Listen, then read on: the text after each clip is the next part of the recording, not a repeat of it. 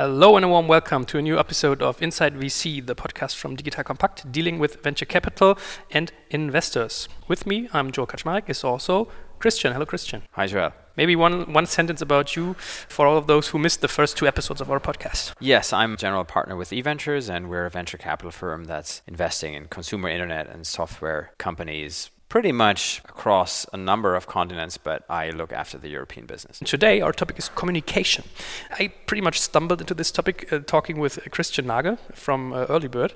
We were doing a, a, a podcast, and afterwards, we we're talking about communication, and he said, you know, it's often so hard to communicate as a VC because most of the time you send out passes, passing people and telling them you, that you won't invest in them. So this is why I thought about how do a VC communicate and how does a, a startup ideally uh, should communicate with the VC. It probably does make sense to uh, separate pre-VC phase and, and during the investment. So let's start with before meeting investor or before doing an investment together.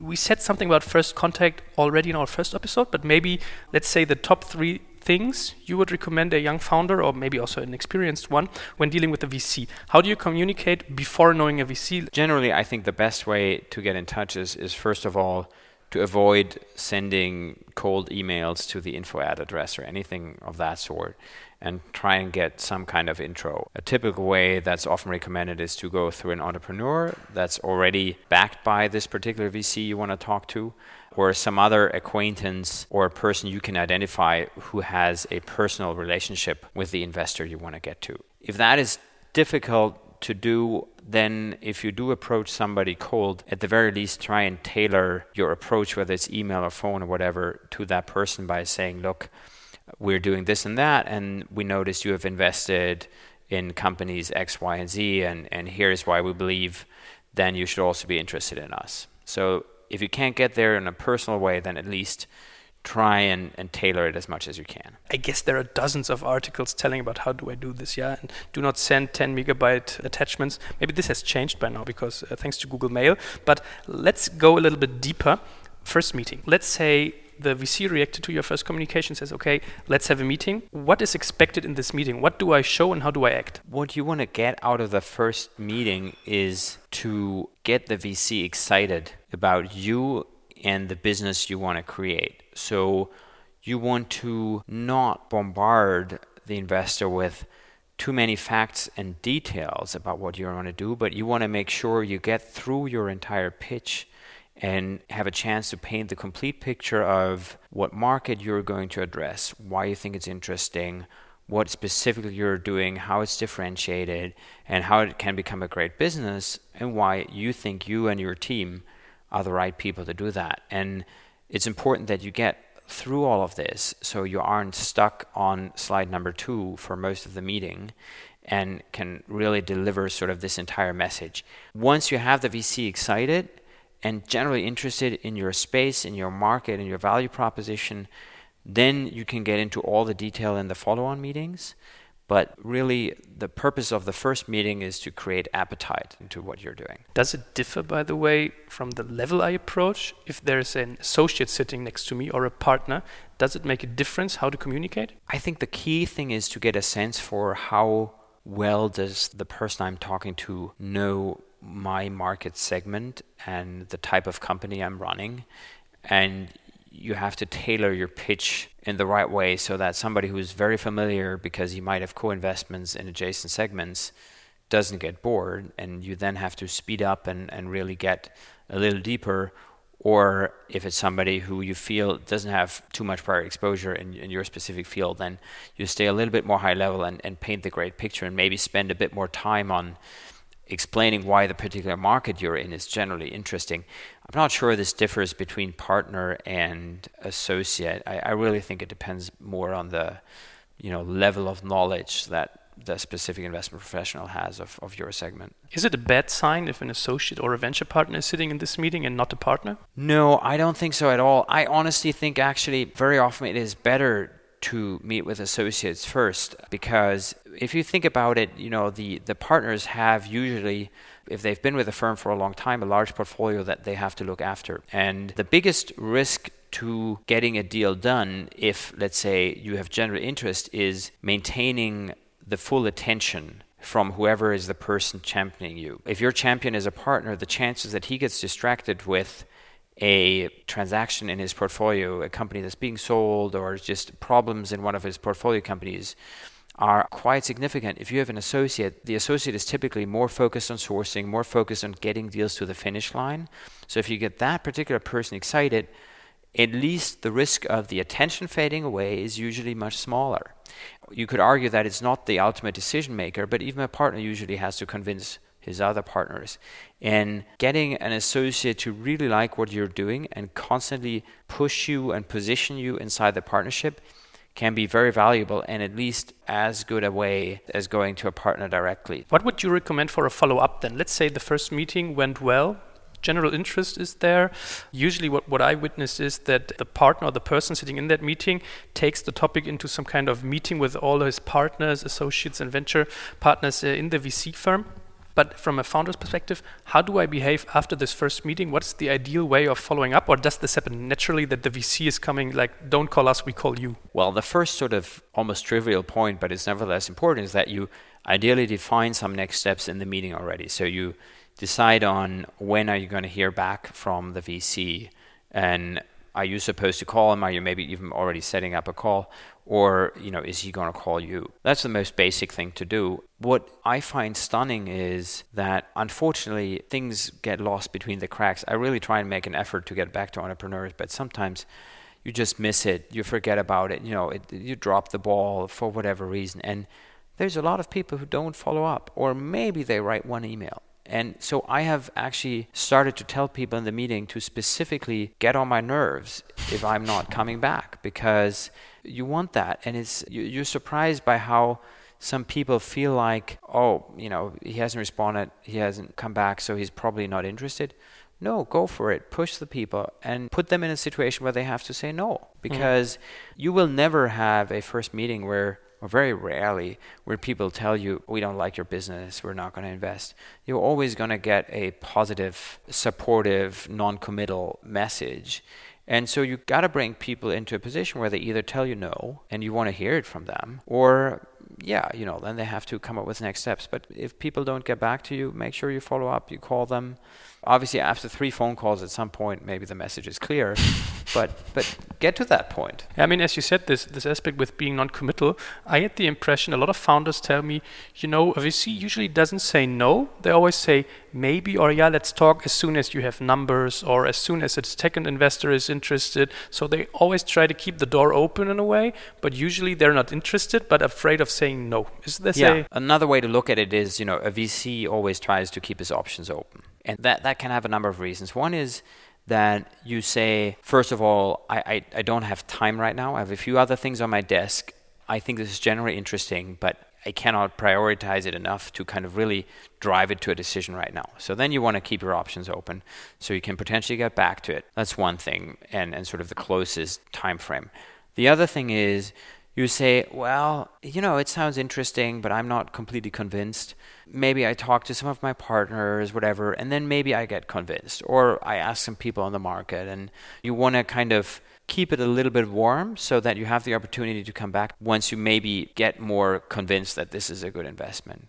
The third thing is more of a midterm aspect, which is very valid, where you say, look, this is maybe too early for us because you're you know more a series a investor and this is a seed company you say i like to come back to this. I like to stay in touch but right now it is too early. And that i think makes a lot of sense also because then when you do come back to the investor you have the benefit of showing what you've done since the last meeting. And then we always say you get a movie instead of a picture as an investor and that's a good thing assuming the company has more or less delivered on what they have promised in the initial meeting. Usually, does it happen that I meet an investor and during, let's say, three months, I have an investment or I do not have one? Because quite a few founders I spoke to said, I was talking to my investors for three years. And then we found a situation where it did make sense for them to invest and it did make sense for us to take up money. Yeah, I, I do think, though, that still that is the exception. So I think if I look at our portfolio. We have one or two of these cases where companies were bootstrapped for quite some time or so, and then at some point it was the right time to invest. But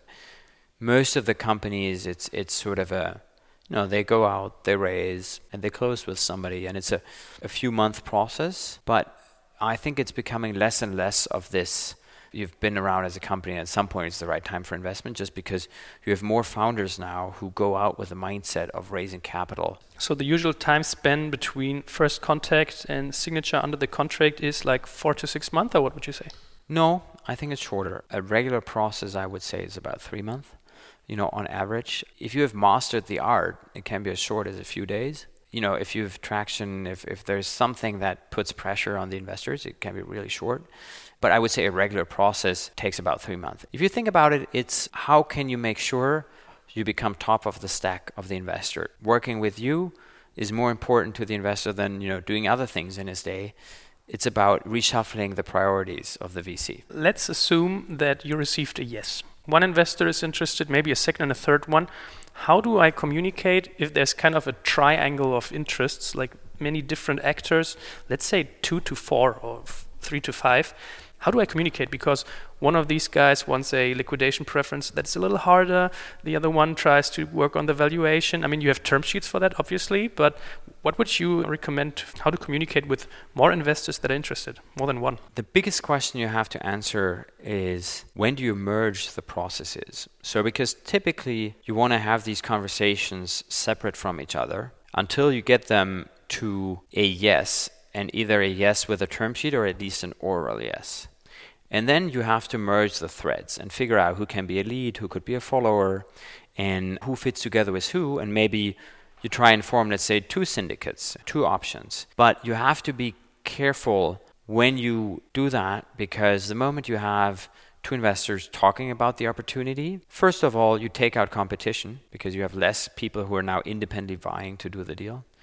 And second, one might come up with things that actually reduce the conviction of the other. They might kind of have concerns that get bigger as they talk to each other. And you want to be very careful to not too early on merge those communication threads, but really wait until you have sort of a firm yes. And it's only about optimizing the terms. And then ideally, you set the terms with the lead, and then you merge the other guys in there and say, guys, this is it, this is my lead are you in at these terms? How about the other way? If you received a no, if you've been passed, that's actually what I was talking about with Christian Nagel. He said, you know, it's always a tough deal for a VC. If I know that I won't invest in a company, how do I communicate with them? What's the ideal way for an investor to deal with a no and for a startup or a founder to deal with a no? I mean, I think from an investor's perspective, as simple as it sounds, I mean, first of all, getting back in the first place is important and providing some level of feedback. I think if it's uh, something where you've only received the business plan and you determine based on that that it's not a fit, you can't expect a detailed analysis from the investor. I think what you're going to hear is that it's not a fit for the portfolio, it's not a fit for the right stage. And then I think from the entrepreneur's perspective, there is little point in trying to argue about why specifically it should be a fit or not, because you have to assume, you know, there's hundreds of business plans coming in and there is an initial screening and if for whatever reason that you may not be aware of you don't make it across the screening it's hard to start arguing in detail. Now it's different when you've had a meeting. I think when you've had a meeting or uh, at least an extended phone conversation i think what you should expect from the vc is to give you some reasons some high level items. That's at least what i try and do in terms of why it is not a fit because i wouldn't have invested the time to have a meeting or a call if i didn't think it was generally interesting right so you want to ask for those, you know, two, three high level items, and I think the VC should provide for them. Even then, though, I wouldn't overly start arguing with it as an entrepreneur because I always expect the entrepreneurs to disagree with me. Otherwise, they wouldn't be, you know, running the company um, they, they are running, right? So yeah. it's natural that they disagree with you, but you don't want to have a discussion about who's right or wrong because at the end of the day, early stage investing is a, is a matter of faith and conviction. It's not black and white. So I think it's good to just take it the way it is, maybe point out if there are obvious flaws in the reasoning or misunderstanding. But beyond that, I think arguing isn't very helpful. The other thing I would say, though, is that if you do get an email after a meeting that just says, yeah, you know, sorry, we're not interested, then at least do ask for feedback. Yeah, if it's not detailed in the email or the phone call, do ask for a phone call and say like, hey, thank you so much could we have a five minute call where you can maybe give me some feedback so I can improve my pitch with other investors. I think that's a very fair thing to ask for, and I'm surprised how few people actually do it. Now, we talked a lot from a founder's perspective in a way, but, but our podcast has the name Inside VC, so I would also be interested in the VC perspective. This whole process before doing an investment, what's the view from a VC? What, what kind of communication strategy do you guys have? Because usually when someone sees, okay, someone is pitching to an investor, they have this image of a an elevator and you only have either 30 seconds, or it's kind of a trial, right? If you look at these TV shows like uh, Shark Tank, Dragon's Den, Höhle der Löwen, etc., it feels like a trial. But from my perspective, today this isn't the case anymore. Yet I'm really interested in how do you behave as an investor because your time is really, really a limited resource in a way then Olaf Jacobi, who we had in our last episode, always says from 1,000 pitches, I have to say 995 times no and five times yes. So this does something to you summing up this whole process from first contact to saying either yes or no, what's your view on, on communication from a VC perspective here? The longer you are in this job, the more you quickly develop a sense of what could be a good deal where you feel you connect with the founder, you get excited about the business, or if it's not the right fit. I think this is sort of this pattern matching it's often called that that you develop over time and so as an investor, if you feel that an opportunity is interesting to you, what you do is you relatively radically reprioritize your time to make sure you can dive deep into that. You suddenly become very reachable for that person and really try and very quickly build a relationship. That I think is how we think about it, where it's in most of the cases, you quickly say no and you don't want to have too many deals that you're sort of somewhat interested at the same time because it just means you're spreading yourself too thin. And the trick is more to really engage with the very few where you initially sense that you really like it and then really focus on that. Now let's say an investment happened. The contracts are signed, you're basically in the same boat. How does communication change? Maybe we could start with uh, board meetings because quite a few people learned out there okay, there's something like an investment board or an advisory board or whatever you call it. How does this work? Yeah, it's interesting because, you know, when we talk about the first board meeting after an investment, we always say that's the come to Jesus meeting, yeah, because you really, you know, that's when the facade sort of drops and you really get the inside view about what's going on in the company, at least ideally. So the entrepreneur switches from selling you to having you on his side of the table and asking for your support in building the business and you know solving problems and all of that. So the only advice I would have there is be as transparent as possible, be as open as possible because you are truly aligned. You know the the investors are now your shareholders and there is no point in you know withholding certain problems or issues because the biggest thing that you need to look for now is maintaining a high trust level. That is what's going to be most valuable in your relationship with your investor going forward. The easiest way to damage that trust or to make sure it never maybe even gets built is to not talk about problems and then have them pop up later on when it's clear that it should have been brought up earlier. However, the flip side is true. If you do mention problems early on, does help to build trust because it shows that you're transparent, you're giving people the full view, and you consider them on, on your side of the table. My experience with VCs often is that they're always interested in the great news and would like to focus on that. Like, how do I accelerate further? And as soon as you tell them, you know, we have this and that challenge or this and that problem, this won't work because of X, Y, Z, you kind of feel like a, a, a stepping on the brake in a way, right? Is this a misperception? Does it really make sense to name every problem in, in detail and say what, what exactly is happening to the company? Because also valuation is also a topic for uh, quite a few founders, I guess, that they are afraid of telling bad news and later on the valuation drops in the next round. Yeah, but you know the you re-enter the sales process when you raise the next round and you're trying to get again a new investor to price. Mm. It's not your internal investor who's pricing the round. So there is not really a problem there. Of course, you don't only want to be talking about problems, but at the end of the day, y- your best way to get value out of your investor is to get help. Mm. And you don't need help on the things that are already working stellar. You need help on the things that aren't working, right? So I think it's just important to highlight those things where you think you could do better obviously you don't want to sort of have a melancholic board meeting where you're only talking about all the negative things that's that's clear but I, I, do think it's important to highlight the areas where you could do better and you could do better with the help of, of your investors and, and make them do some work for you uh, speaking about the board meeting again what frequency does make sense? How is it organized? How should I communicate in advance and after it and during it? What's your advice here? So it depends a little bit, you know, just from a very practical point of view on how many investors you have and if they're local or if they're, you know, far away. But I would say on average a board meeting every 2 to 3 months is a good is a good frequency and I would probably do them more the younger the company is and the fresher the relationship is and then you know over time you can space them out a little bit more. So that's important. Then you know there there's lots of templates out on the web as to how you can structure these meetings. I think it's just important to give a 360 view of of the company and also make sure you leave enough time for discussion and and strategic discussions with your investors. Then i think finally the other important point is if you have important decisions to make you really should try and call your board members before the meeting. I always think of good board meetings as those where you actually don't decide anything, but you just confirm what has been discussed before.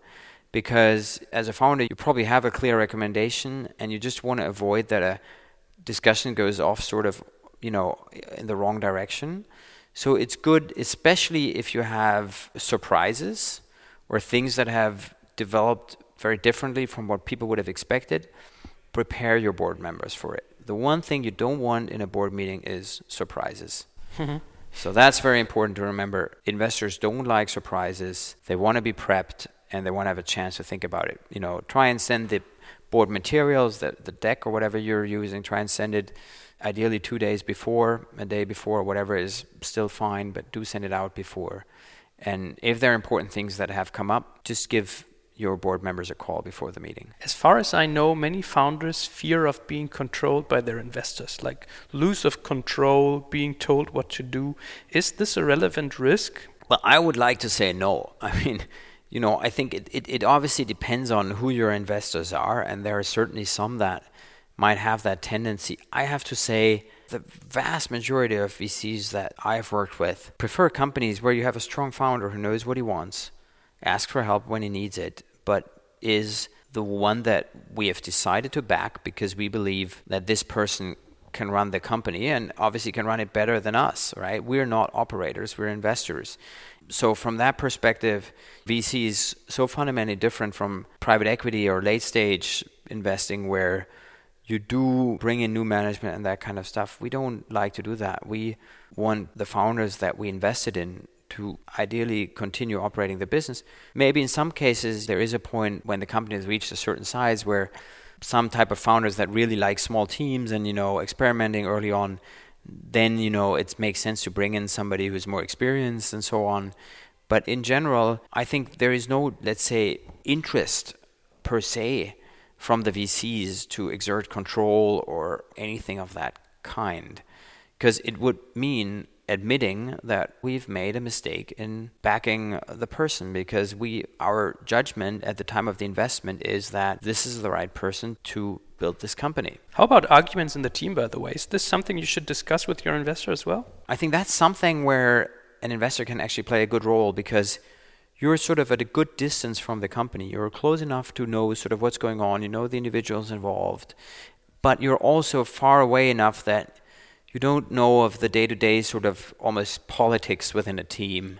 You don't know some of the personal issues that may be there between people. So you can actually be almost like a coach when it comes to solving problems in the team and have sort of an outside in view. We've we've done that repeatedly. I sometimes feel like I should have gotten a you know a minor in psychology maybe um, because especially when teams are larger there is really interesting dynamics that that start to happen. But no it's something that you absolutely should talk about. You shouldn't hide it.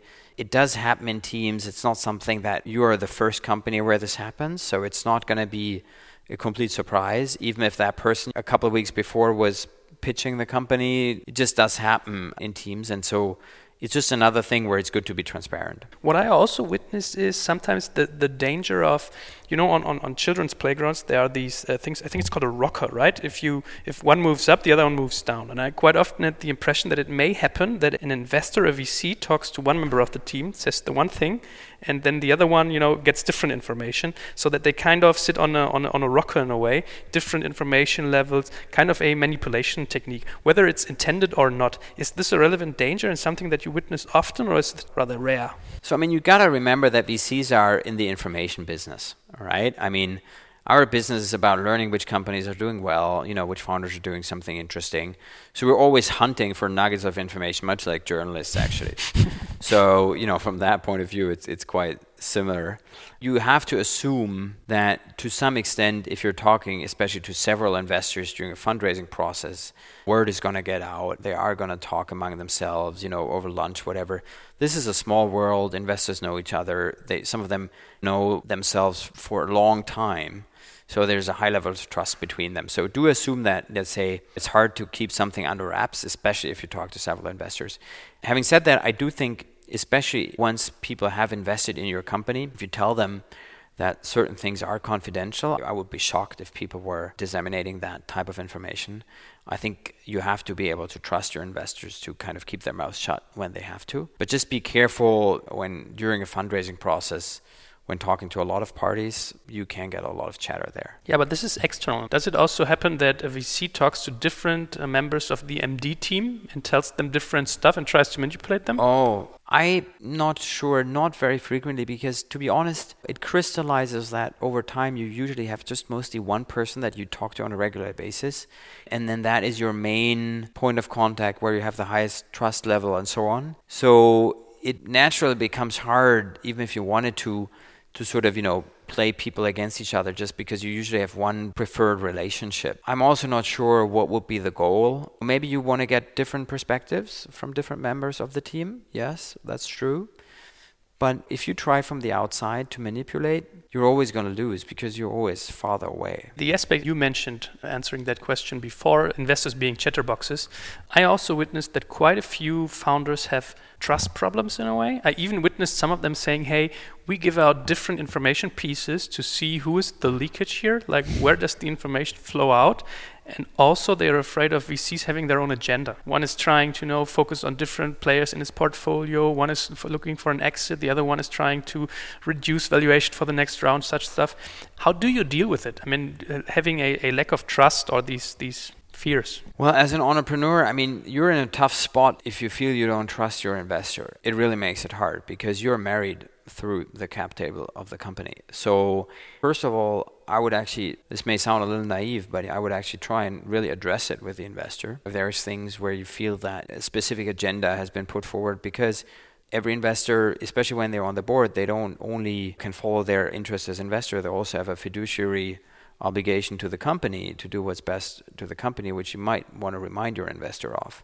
If you really feel that you have a trust issue and you cannot resolve it that way, you just want to then switch in a mode where you communicate as little as possible and you know hold information a little closer to your chest if, if you really feel that it's somebody who's either not acting in the best interest of the company or just not being trustworthy. Let's assume the positive case. What do you guys do to transfer knowledge? Because obviously, uh, a VC has a big portfolio with a lot of knowledge, whether it's tools, techniques, management styles. I heard about US investors who even do kind of concierge services for startups, that they're kind of a database or information exchange program. What is usual here? What is normal from a VC perspective? Does this happen to engage knowledge transfer between portfolio companies? Yeah, I think absolutely. Because I think, you know, one of the great things about having a portfolio is that people run into similar problems and there is a lot of value in learning about how other companies have solved them right so one of our jobs is and that's what board meetings are good for and why i said you know it's important to highlight the issues is to identify what are things in a company where it might make sense for them to talk to the founders of another one. We do events for that kind of thing and general networking, but it does come down also to then the individual person on the board or who takes care of that particular company coming back into our internal group and saying like hey who knows about this or that and we have a you know every month we have a full portfolio review where we go through all the companies and then we discuss all these things and and that's where you tap into the collective knowledge of the entire firm Besides that, our specific case, we have a support program for the companies. For example, you know, Luis, Luis Hahnemann, the, the former Rocket Chief Marketing Officer, he's responsible for helping companies on operational issues like performance marketing and things like that. So we do have some experts either in-house or in our network that we repeatedly pull in to help companies on specific issues. But beyond that, connecting their portfolio companies, again, through networking events or individual, you know, sort of one-to-one connections based on a certain topic, I think that's one of the key value adds that you get from from a good investor. I can totally imagine that supporting with HR or marketing insights or such stuff is by now something that's really necessary to gain a great deal flow and to get to uh, great investments. But maybe last question here.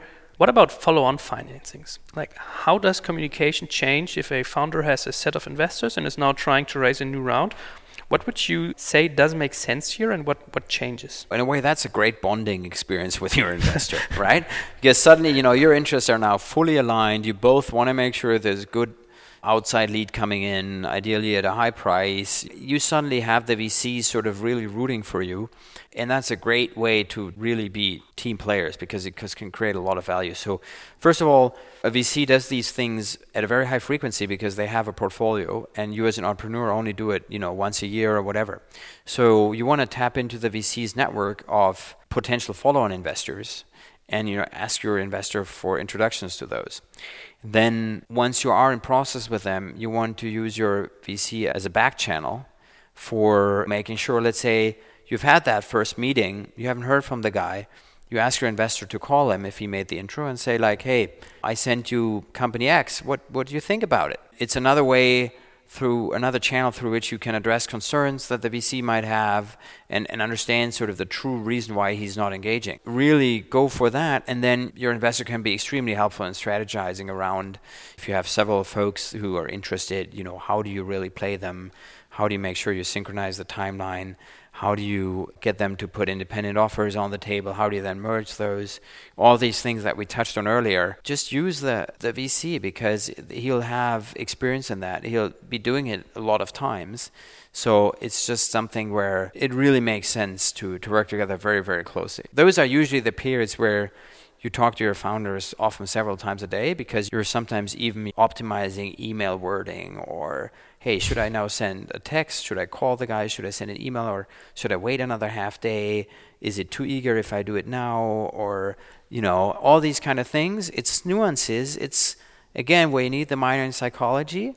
Yeah. but it's it's something where you can really create value if, if you work together in the right way yeah, I was about to say the psychologist comes out again in that situation. Yes, absolutely. Okay, cool. So we learned a VC is kind of a psychologist, a strategic mind, a, a great communicator, hopefully.